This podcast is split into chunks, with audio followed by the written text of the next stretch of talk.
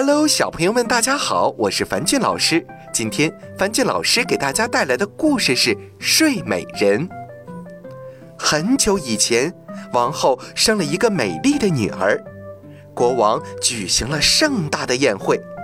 有一个女预言家没有受到国王的邀请，她诅咒说。小公主十五岁时要戳到一个纺锤上沉睡一百年。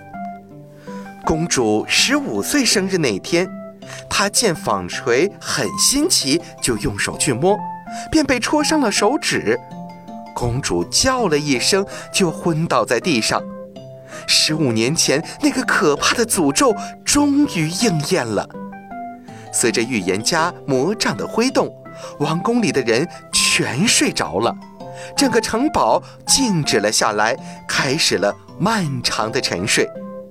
很多年后，一个王子走进城堡，走进公主沉睡的房间，看见世界上最美丽的公主正安静地睡在那儿呢。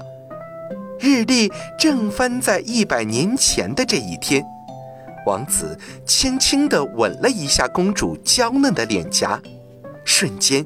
沉睡百年的公主醒了，所有人也都醒了过来。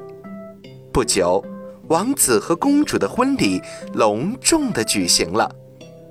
小朋友们，虽然公主因为女巫的预言沉睡了百年，但最终还是和王子幸福的生活在了一起，这依旧是个美丽的结局。好了，今天的故事就到这儿了，早点休息吧。晚安。